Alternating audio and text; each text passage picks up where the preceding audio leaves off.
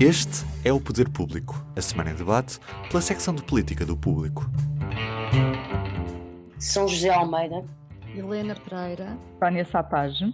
Eu sou Ana Sá Lopes, este é o Poder Público. Estamos a gravar na quinta-feira, dia 13 de maio, pela hora do almoço. Foi a semana do Sporting campeão e, pelos vistos, nenhum Poder Público teve a lucidez, em plena pandemia, para prevenir o facto de multidões acorrerem ao estádio de Alvalade e ao Marquês de Pombal sem quaisquer regras de segurança. No passado fim de semana tivemos a Cimeira Social do Porto, ponto alto da presidência portuguesa, e ouvimos e vimos a longa audição a Luís Filipe Vieira na Comissão do Novo Banco, um dos maiores devedores do banco e que não sabia. São José Almeida, que balanço é que fazes da Cimeira Social do Porto? António Costa aumentou a sua popularidade entre líderes europeus, fala-se cada vez mais que o Primeiro-Ministro, se quiser substituir Charles Michel no cargo de Presidente do Conselho Europeu, terá bastante apoio na Europa, claro. bom, Aqui se calhar tinha menos, não sei, não faço começando, ideia. começando pelo balanço, quer dizer, a Cimeira correu bem, eh, faz uma alteração, na minha opinião. A- Cimeira Informal da Europa, não é? A Cimeira Social e depois o Conselho Europeu Informal faz uma intro- introdução de critérios de aferição e de metas eh, para serem atingidas, eh, em que passa a contar também e a, e a- e a- e a- serem referências indicadores sociais de igualdade e de justiça social, hum, o que é importante. Por outro lado, a, a- cimeira com a Índia também é muito importante, muito importante mesmo. Isto já foi dito, não é? Retoma a construção de relações que estavam há muitos anos eh, paradas, ou esse processo de, de, de, de, acordo estava parado, e, e, portanto, eh, é uma porta aberta eh, para a Europa numa zona do mundo essencial e em que também, tirando a Índia, tem, há o peso da China e, portanto, esse equilíbrio é importante. Isto foi tudo sucesso, pronto, tudo bem, sucesso eh, da presidência portuguesa e por maioria de razão do primeiro-ministro. Até porque no caso da Índia ele tem relações especialíssimas com o presidente Modi e portanto só ele é que eh, teria condições para fazer, para, para, para conseguir concretizar aquela cimeira. O diálogo estava parado há muitos anos. Sim, acho que desde 2013 ou 14. assim. Bom, Hum, agora, daqui inferir que ele pode eh, ir para presidente do Conselho, eu a sério não, não acredito nisso e vou dizer de forma muito breve porque é que não acredito nisso. Já porque não se perspectiva nenhuma substituição de presidente do Conselho Europeu penso que a questão do que se passou na, na Turquia com, com, com a Presidente da Comissão uh, ter sido enxovalhada pelo Presidente da Turquia, um, não se não é, não é razão ou, ou não foi tratada e as reações não, não, não foram de forma a que levasse à queda do presidente do Conselho. Depois, Mas pode levar à, não, à sua não reeleição, não é? É um Augusto Santos. Silva disse numa entrevista à EF que isto com um português nunca aconteceria. Um português nunca deixaria uma senhora em pé. Eu é achei uma, olha, olha, isso é uma, é uma, uma frase bastante machista, mas pronto. É bastante parva, mas m- não tanto machista como quase machista. eh, É é, machista. patriotismo brejeiro. Mas eu acho que eh, essa frase tem. Não, eu cá não olha é assim. Eu, das informações que tenho, do que conheço, o primeiro-ministro de Portugal tenciona continuar a ser primeiro-ministro de Portugal e mais, recandidatar-se primeiro-ministro de Portugal em 2023. Portanto, não, não perspectivo que haja agora uma ida de António Costa para a Europa. Isso a acontecer, se houver essa oportunidade, acontecerá quando houver a nova rotação de cargos a seguir às europeias. Aí sim, aí admito que isso possa ser uma hipótese e que ele se possa sentir seduzido. Agora, não, não, até porque não faz sentido uh, ele não ter feito antes, quando teve essa. Não nos esqueçamos que ele foi convidado para o cargo onde está este ex-primeiro-ministro belga. Este cargo era para ele, António Costa. Ele, na altura, recusou porque ia ter as legislativas. Não acredito que António Costa, com a situação de crise económica que está em Portugal, vá para a Europa e é, é, agora a curto prazo até 23. Ok, São José. Eu sei que toda a gente fala nisso, que há muitas notícias sobre isso, mas eu não confirmo nenhuma dessas informações. Eu, eu acho que as notícias também não são sobre, são a tão longo prazo que é uma coisa difícil sempre de confirmar, porque as notícias diziam precisamente isso, que seria depois das legislativas. Portanto, é daqui a três anos sabemos lá o que é que acontecer. Ana Gomes, ah, tens razão nisso, mas a Ana Gomes, por acaso, veio, acho que foi a pessoa mais hum, brutal, e talvez Maria João Avilés também, por acaso, em que achavam que era mesmo já. Ou seja, esta substituição do Charles Michel, que será em julho de 2022, se não me engano, uh, que seria mesmo já.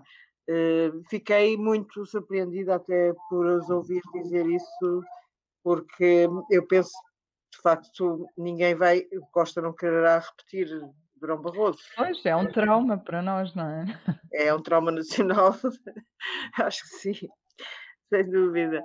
Helena, Helena Pereira, depois de Joe Biden ter defendido a suspensão temporária das patentes das vacinas, Charles Michel, às nove da manhã, aqui a hora importa, veio aplaudir a ideia e anunciou que o assunto seria discutido no jantar dos chefes do governo, à noite, que seria a partir das 21 horas da noite. A verdade é que antes do jantar, alguns pelas 17 horas, Angela Merkel veio dizer que estava contra e então no dia seguinte, para já já não houve conferência de imprensa no fim desse jantar. Aliás, a Teresa Souza chegou, chegou a estar prevista. Chegou a estar prevista. A Teresa Souza escreveu um texto giríssimo esta semana sobre, sobre as vacinas, a Europa e a América. Bem, a minha pergunta já está muito longa, eu sei, mas eu vou continuá-la. Continua. É, portanto, no dia seguinte a este jantar, em que a conferência de imprensa foi, foi para, para o espaço, todos os líderes europeus pareciam ter engolido uma cassete e estavam todos contra a suspensão temporária das patentes das vacinas. O problema, segundo os líderes europeus, que falaram uma só voz, ou melhor, pareciam clones uns dos outros, não eram as patentes, mas a exportação e desafiavam a América a exportar tanto como dizem que a Europa faz. Pronto, depois desta minha pergunta, que eu acho que nunca fiz uma tão grande da vida, o que é que dizes sobre isto? Uh, acho que é verdade que os líderes engoliram uma cassete uh, incluído António Costa, que eh, parece-me que fez o discurso, fez o ataque, não é o discurso, fez o ataque mais vigoroso que eu vi algum líder europeu fazer contra Joe Biden. E não o fez na Cimeira, fez na quarta-feira no debate de política geral na Assembleia da República. Porque a determinada altura é curioso quando o líder parlamentar do PC, o João Oliveira, lhe faz uma pergunta sobre a quebra de patentes. E António Costa vira-se para Uh, o líder comunista, que, como nós sabemos, pertence a um partido que não tem especial apreço pelos líderes norte-americanos, sejam eles de direita, sejam eles também de esquerda, como é o caso, ou mais de esquerda, como é o caso. Mais de esquerda, quer dizer, o Partido Democrata convivem pessoas do PSD e até do CDS aqui em Portugal, não é? Aquilo exatamente, é uma amálgama. Sim, mas, é, mas, sim, mas com certeza que é mais de esquerda que os sim, sim, sim, do, que, do que o Trump, exatamente. Não, mas António Costa, surpreendentemente, vira-se para o João Oliveira e diz que a proposta de Joe Biden foi inconsequente, que serviu apenas para desviar a atenção do ponto fundamental que é o facto dos Estados Unidos não exportarem vacinas e não exportarem matéria-prima como, como a Europa faz. Uh, e que não adianta países como os Estados Unidos terem ideias muito generosas, e isto é tudo citações do Costa, de António Costa, não adianta terem, terem ideias muito generosas quando não fazem algo que era absolutamente essencial que é, que é libertar essas patentes e exportar também uh, os seus componentes. Uh, portanto, aquele jantar lá em Bruxelas, uh, em Bruxelas, no Porto, jantar no Porto, é que se discutiu as patentes, aquilo foi assim uma cartilha. Angela Merkel não estava lá, não é? Porque ela não foi, mas já à distância foi uma cartilha que foi muito bem uh, muito bem apreendida de todos os líderes europeus. E eu fiquei, confesso que fiquei surpreendida com este ataque vigoroso de António Costa. Como já falámos aqui de António Costa hipotético, embora São José já disse que não acreditava que isso acontecesse, mas eu invoquei Ana Gomes, que achava que António Costa iria sair no final deste orçamento, que haveria uma crise política, ou, no, no, ou não se tendo conseguido aprovar o orçamento. Sónia, o que eu te perguntava era: esta semana publicámos a sondagem pública RTP, Universidade Católica, que nos mostra que nada mudou, pouco, pouco mudou, desde as eleições de 2019. Que lições é que se podem tirar desta sondagem para, para as negociações do próximo orçamento? Olha, o que é que os partidos vão pensar? Deixa-me só dizer-te que hum, nós tivemos alguma dúvida em avançar com esse título, porque somos jornalistas e os jornalistas querem sempre uma notícia nova, digamos assim, e isso era uma notícia velha, não é? Dava o PS a 10 pontos de distância do PST, dava o Bloco em terceiro lugar, uh, de, dava a Geringonça com mais de 50%, portanto a ideia de que se, se, houvesse eleições antecipadas o PS ou o PST sairiam beneficiados também é um bocadinho contra. Uh, é, é, entra em contradição com os resultados da sondagem. Portanto, ninguém, ninguém ganhava nada e o cenário das próximas eleições seria aquele que o Marcelo teme, que é, no fundo, a direita continuar uh, na oposição. Mas, entretanto, nós, eu acabo de publicar uma sondagem que responde diretamente à tua pergunta, que é uma segunda parte da sondagem. E o que a sondagem uh, explica é que primeiro, os inquiridos eh, preferiam que o governo continuasse a governar como tem governado, ou seja, sem nenhum acordo escrito, a negociar com uns, ora com uns, ora com outros, consoante fosse mais interessante do ponto de vista das medidas a aprovar. Um, e eu acho que, acho que é mesmo, já não tenho de cor, mas acho que é mesmo 50%, 55% dos inquiridos dizem que devia continuar a agir como está a negociar aqui e ali. Isso é muito interessante. Sem, sem, sem acordos escritos, sem nada certo. Uh, e depois 13% entendia que deviam fazer acordos à esquerda e 14% acordos à direita. Portanto, engraçado, é um esse dado é giríssimo. É. E depois a, a, sondagem vai mais concreta ao, à questão do orçamento e pergunta: então, e se fosse um orçamento, devia ser negociado à esquerda? Uh, com quem devia ser negociado? E a maior parte das pessoas em bloco responde PSD. O governo devia negociar com o PSD. Ah, isso é, é muito interessante.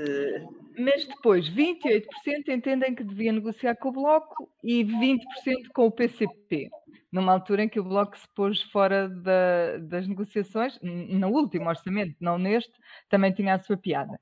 Mas a verdade é que se tu juntares os 20% do PCP com os 28% do Bloco, ainda te dá uma maioria de esquerda, portanto, o partido privilegiado seria o PST, mas o, o grosso das pessoas, 48%, ainda prefere que seja uh, Bloco e PCP. Portanto, isto, é, isto, é, isto, tem várias lições, tem várias pistas para negociar o orçamento, tem várias leituras. Uh, é, é, é, curioso também porque 92% das pessoas acham que o, que o governo devia cumprir o seu mandato até ao fim. 90, Quanto? Desculpa, 90? 92%. Uh, isso é uma porcentagem uh, esmagadora. Mas, ao mesmo tempo, 51% acham que devia haver uma remodelação. E aí entra o dado que para nós também não é propriamente surpreendente, que são quem seriam os, os ministros a remodelar. E aí à cabeça está Eduardo Cabrita, a seguir está Marta Temido, uh, depois uh, Francisca Van Dunen, Justiça e depois Educação, uh, Tiago Brandão Rodrigues. É, a sondagem foi feita num momento em que estávamos no auge da requisição civil ao Zemar, portanto também pode ter contribuído para, para que Eduardo Cabrita surgisse no topo, mas um bocadinho destacado, porque é, está separado de oito pontos da, da segunda. Um, mas pronto, isto é tudo muito engraçado. Depois o, o, o, Presidente também tem uma, nesta segunda sondagem que acabo de publicar, o Presidente também tem um resultado um bocadinho mais fraco que em 2016 apesar de se manter com avaliações positivas muito altas, o, a pontuação uh, é de 15,7 valores e era de 16,3.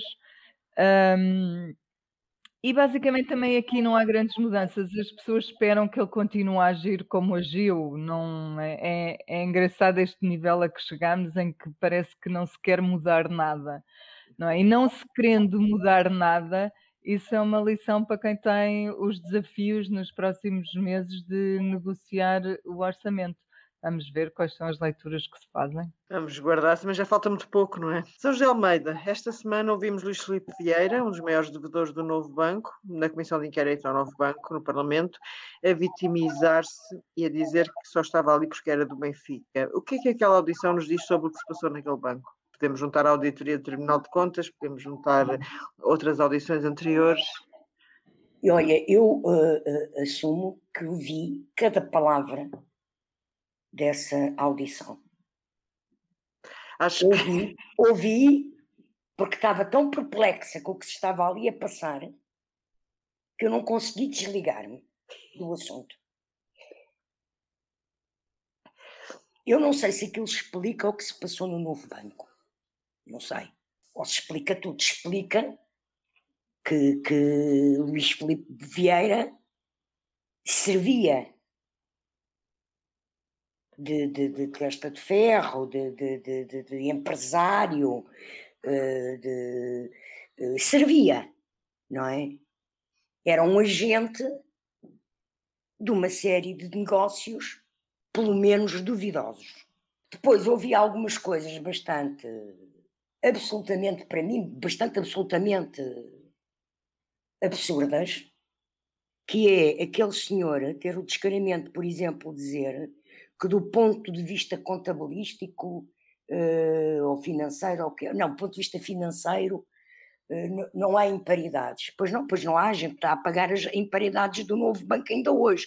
Nós, portugueses, com os nossos impostos, através uh, do orçamento de Estado e através dos adiantamentos que o, que o governo dá ao Fundo de Resolução. Portanto, acho, acho, olha, fiquei com a sensação já tinha havido outras audi audições com outros, outros empresários naquela comissão também eh, absurdas.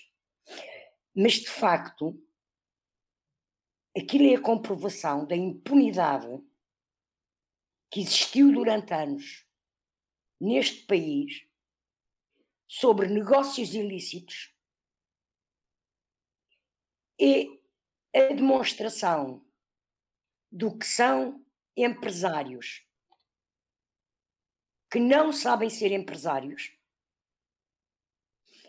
e é a demonstração de que não se percebe, eu não consigo perceber porque é que há tantos anos estamos à espera de saber o que é que se passou ali de facto, porque não é eh, eh, o Tribunal de, de, de, Contas faz a auditoria, com certeza está lá muita coisa, que também prova e demonstra eh, eh, uma ação eh, promíscua e corrupta. Mas eu estou a, a mim o que eu estou à espera é quando é que começa o julgamento, quando é que começa de facto, não é, a reposição da situação, porque que é, é, é absurdo. Olha, e na semana em que se passou esta coisa do Sporting, é muito interessante ver, de facto, as promiscuidades que existem entre a política, as elites económicas e o futebol. Sem dúvida. Helena Pereira, o Tribunal de Contas diz que há dinheiros públicos envolvidos, os partidos de oposição também posto insiste eh, envolvidos na, na fundo de resolução. alimentar o novo banco. Costa insiste que são empréstimos e que o erário público vai recuperar tudo. Bom, em, em, como é que se pode, em quem é que devemos acreditar? Uh, quer dizer, o cidadão comum vê isto e fica um bocado baralhado. Sim, porque esta quarta-feira houve duas versões. De manhã o Tribunal de Contas esteve na, na Assembleia da República e explicou que, que o financiamento de, do Fundo de Resolução, os 25% de financiamento do Fundo de Resolução são capital é, é, do Estado, é apoio não reembolsável, para o Tribunal são verbas públicas que têm impacto no déficit e, portanto, não há dúvida que, so, que, são dinheiros públicos. E quem disse isto foi o Presidente do Tribunal de Contas, José Tavares, uh, que há pouco tempo teve envolvido numa polémica, porque foi aquela pessoa que foi escolhida pelo Governo para substituir o anterior Presidente do Tribunal de Contas. Depois tivemos à tarde, no mesmo dia à tarde, o Primeiro-Ministro na Assembleia a dizer que o dinheiro retornará aos contribuintes daqui a 25 anos. Ou seja, em 2026. Vai-nos dar imenso jeito nessa altura. Exatamente, até deu para, para, para Rui Rio fazer aquela piada de que é quando as galinhas tiverem dentes. Que houve assim um momento surreal na Assembleia.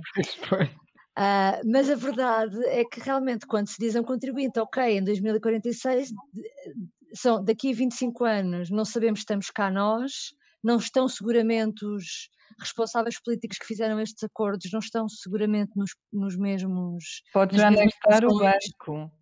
Exatamente. Pode já não estar o banco, sim. Exatamente, não sabemos se vai haver alguma crise financeira até lá e, portanto, o que é que vai acontecer.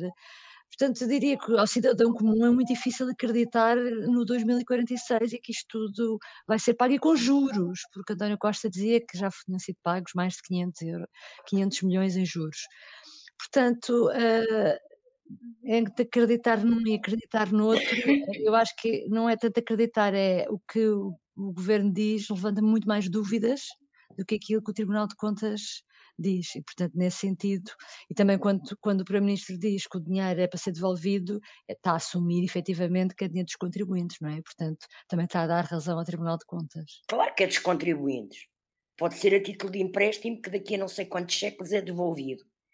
Mas é dinheiro dos contribuintes, é dinheiro do Orçamento de Estado, é dinheiro dos impostos que os portugueses e as empresas que operam em Portugal e os estrangeiros que vivem em Portugal pagam Vamos ver daqui a 25 anos, não é, São José? O que é, olha, eu não estará. 25 anos, acho que já não estou cá, mas pronto.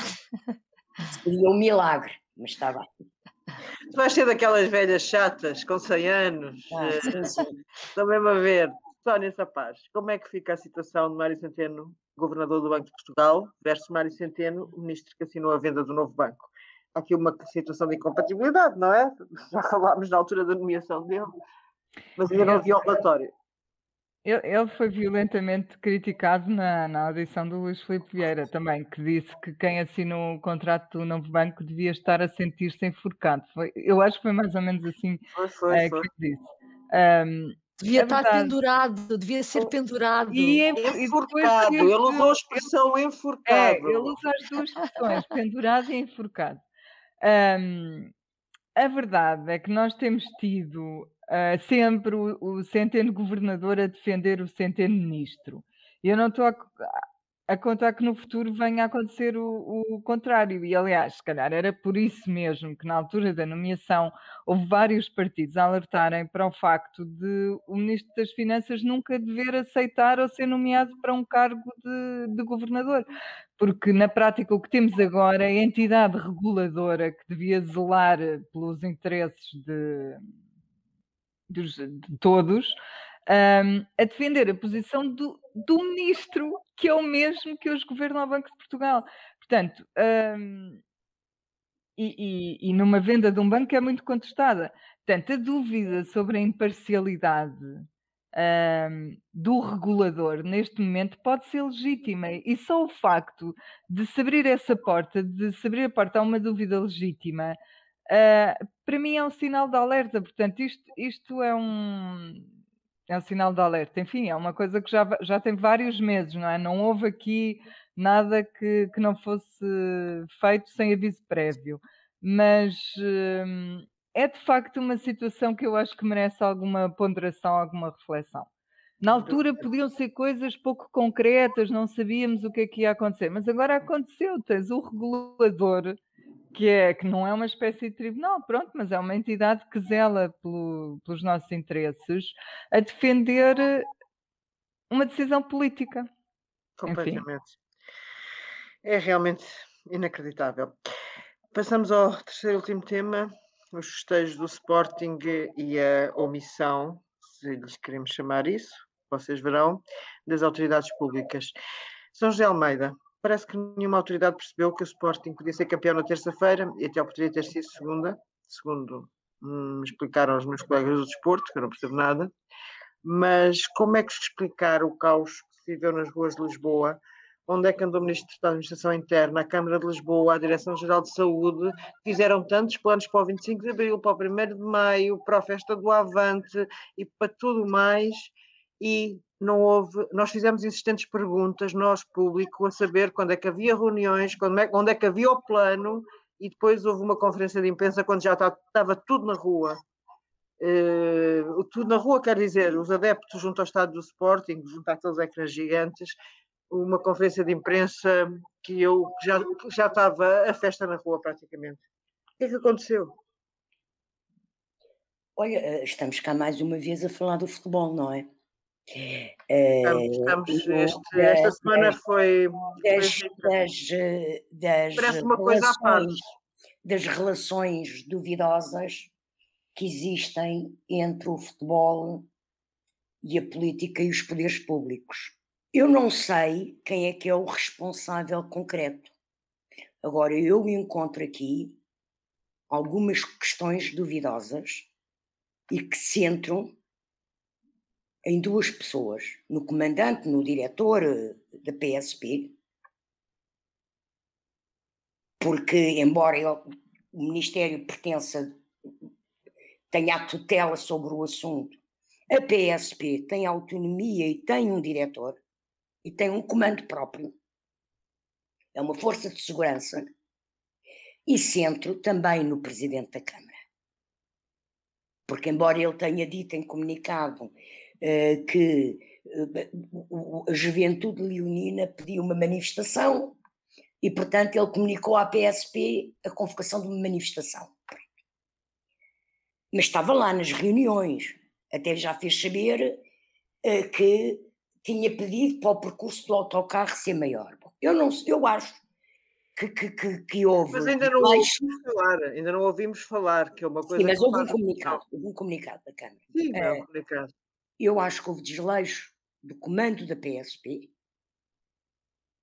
que está centralizada no seu, no seu chefe, não é?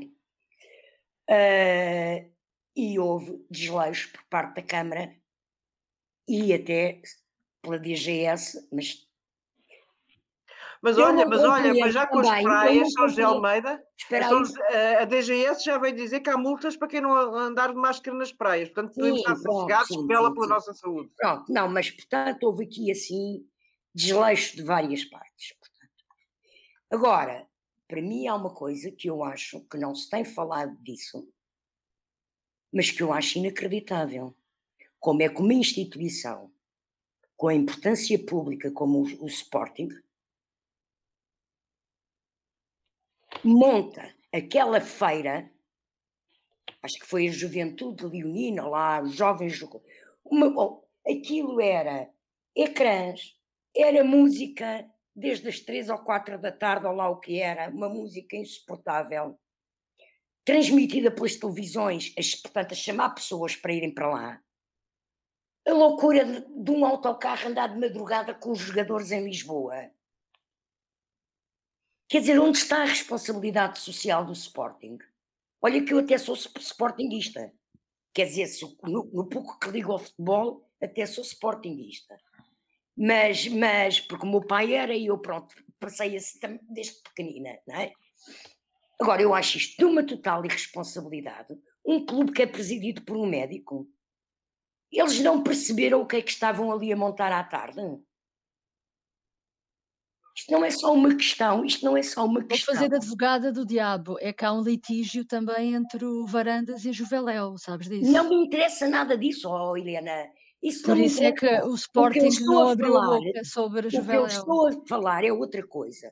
Houve desleixo da PSP, houve desleixo da, da, da Câmara Municipal, houve desleixo da DGS. Mas houve também um enorme desleixo por parte da direção do Sporting porque estava aos olhos de todos, até eu à tarde percebi, não é? Ao ver a televisão, os diretos que estavam da, da envolvência do, do, do, do estádio, que aquilo não era normal, aquilo não era normal e que aquilo não ia correr bem. Aliás, não percebo porque é que a DGS tem sido tão rígida em não deixar haver espectadores dentro dos estádios com as medidas de segurança que impõem aos espetáculos, mas de repente aquela feira, aquela real pode ser montado. Bem, aquilo é, foi pior que o Santo António, portanto esperemos, vai haver de certeza arraiais de Santo António para, para se, se Não, é que estes já estão proibidos, sabes que estes já estão proibidos. Neste momento ninguém tem autoridade para proibir nada. Acabou, acabou a autoridade. Helena Pereira, desde aquele espetáculo deprimente para a saúde pública que a São José tem estado aqui a falar, ainda não ouvimos Fernando Medina falar, apenas o tal comunicado a dizer agora que a recepção ao Sporting na Câmara não terá público. Eh, eu concordo. Há um comunicado da Câmara, que eu creio que é o mesmo, em que eles dizem que foi pedida uma manifestação com, com seis horas de duração, é uma coisa espetacular, autorizar uma manifestação durante seis horas. Mas o que eu acho engraçado é que parece que ninguém sabe a dinâmica de um clube que não ganha há 19 anos. Ou Ana, que nem, nem, nem que tivesse ganho o ano passado. Mas no ano passado, o Porto, ano passado. o Porto, que não tem jejuns tão prolongados como o Sporting, o Porto ganhou no ano passado e no ano passado houve regras e foram cumpridas. Helena Pereira. Pronto. Helena Pereira. Uh, onde não, é que estão os poderes públicos? Onde é que está a DGS? Onde é que está a doutora Graça Freitas? O doutor Fernando Medina? É assim, da, DG, da DGS eh, não percebo. Como tu dizias há, há, há bocado, quando foi o 1 de maio, o 25 de abril, uma série de coisas. Do Avante, tudo. Festa do Avante, tudo. E agora falar... as praias, saiu hoje a norma das exatamente, praias, 100 euros, se não tiveres uh, máscara nas praias. Não é sei, não percebo nada disso, só percebo, só, só te posso dizer com certeza uma coisa. No Medina, a única coisa que eu sei é que realmente não celebrou a vitória do Sporting porque é do Benfica e, aliás uh, fez parte da comissão de honra daquele brilhante empresário que ouvimos esta semana falar na Assembleia da República, que é um dos principais devedores ao novo banco, que é o Luís Felipe Vieira, e na altura, quando foi muito criticado António Costa também e Fernando Medina por fazerem parte dessa comissão honra, eles explicaram que aquilo era algo que realmente lhes dava muito orgulho estar associado àquela pessoa e, portanto, é bom a gente ir recordando de vez em quando estas coisas, uh, meio da estupefacção geral. Bom, outra coisa tem a ver com a campanha eleitoral, digo eu, porque Medina uh, quis lavar as mãos de qualquer responsabilidade pela, pela polémica da festa do título do Sporting. Ele empurrou realmente tudo o que pôde para a PSP para a PSP. Parece que aquela instalação lá da Juveléu, daquele caminhão, daquela manifestação com, com a televisão e o disco jockey, mas não sei o quê, foi comunicada à, à Câmara que ficou em silêncio sobre o assunto. Um, e, e, portanto, agora que eu gostava de, de ouvir é o, o, que é que Fernandina, comentador, porque parece que esta semana ele faltou ao espaço de comentário na, que ele costuma ter semanalmente na TVI, o que é que. Ah, é sempre, ah, é, faltou esta semana. Parece que sim, parece que sim. Eu andei à procura e não realmente não consegui ver. Vamos ver o que é que ele dirá sobre como é que correram as, as, os festejos. Estou surpreendida. Ele realmente a única coisa que disse é que vai receber o Sporting lá nos passos do Conselho, mas que não quer adeptos na, na, na Praça do Foi Município. Portanto, vamos ficar sem saber também se vai haver aquela oportunidade de, foto, de fotografia que é os jogadores irem à varanda ah, isso é, da, da Câmara com a taça mesmo na mão. Sem público, mesmo sem público, conta com a fotografia. Não sei, já não sei nada, já não percebo nada, porque mesmo do lado da PSP, eu não percebo, é que mesmo do lado da PSP, tendo em conta aquilo que foi, o que nós víamos durante o dia, desde, desde a manhã que se começaram a, a, a acumular pessoas no estádio de Alvalade, e ao longo do dia foram aumentando, aumentando em todo o lado. Houve pessoas que foram para o Marquês logo ao início da tarde para marcar lugar. E, onde é, e a polícia fez uma conferência de imprensa às quatro da tarde a dizer que se ia manifestar em peso e que ia estar durante os 12 quilómetros, que era a distância entre, um, entre o estádio de Alvalade, o Marquês e voltar para trás, e não houve quase polícia nenhuma, portanto também não se percebe nada, bom, não se percebe nada, eu acho que simplesmente toda a gente teve receio de algum tipo de sublevação popular das massas presas em casa há mais de um ano por causa do Covid e, portanto, houve ali. Esse, eu acho que toda a gente teve medo de querer fazer alguma coisa que ainda um, descambasse mais violência. A sério, porque foi de todas, todas as entidades. Sim. Eu acho que, acho é que isto ainda vai dar uma guerra, Magina da Silva, Eduardo Cabrita, que pode ser sempre interessante. Já na altura do CEF, quando ele falou da, da fusão das polícias e foi a Belém, foi, foi uma guerra de titãs. Achas que imagina cai, Sónia? Quer dizer, em que posição é que fica o ministro Eduardo Cabrita também com estas coisas todas? Eh, falámos, Fernando Medina fica mal, a DGS fica mal, Eduardo Cabrita já tinha o de às costas, não é? É, é, admirem não só, não é? Na verdade, Eduardo Cabrita vai acumulando episódios até Uhum. ao episódio final, se calhar. Um, é o que está na Sim, lista só- de, de Ela só remodeláveis. admira só por ser esta semana. É o, é o que está na lista de, no topo da lista de remodeláveis da nossa sondagem, como eu, como eu há bocado falava. Então, ontem sofreu ataques violentos na Assembleia da República, nem sequer foi esta a primeira vez que esteve debaixo de fogo. Olha, Ah, não me, surpre- não me surpreenderia que se Eduardo Cabrita, Cabrita ainda saísse do governo para ser promovido para outro cargo. europeu. Há, há muita- há muitas despromoções assim, muitos afastamentos assim. Sai daqui e ainda vai para outro cargo. Mas ontem o, o deputado da Iniciativa Liberal, João Coutinho de Figueiredo, fez uma espécie de cadastro dos momentos maus do ministro, que incluiu eh, o, o caso do ucraniano morto no, no aeroporto, a história de Odmira, os festejos do Sporting, eh, as filas do voto antecipado, eh, as golas inflamáveis, as negociações do Ciresp, enfim, fez uma longa lista. Uh, mas o que foi importante aí depois também foi a forma como o ministro assumiu a defesa total, total do seu ministro Eduardo Cabrita, não é? Ele acabou a dizer que é um excelente ministro da administração interna. Portanto, perguntas em que posição é que ele fica? Uh, o, que eu, o que eu acho é que ele neste momento fica como estava, atacado por cima e super protegido por atacado por baixo e super protegido por cima. Pois, vamos ver até quando é que isso é, é possível. Acho que esta, eh, embora António Costa defenda até ao fim os seus ministros, e no caso de Eduardo Cabrita há uma relação de, de não só de amizade, mas de trabalho muito longa, de há muitos anos, mas muitas sondagens como esta. Bem, fica por aqui o poder público hoje, não é? E voltamos para a semana. Voltamos Até para a. Semana. Até lá. O público fica no ouvido.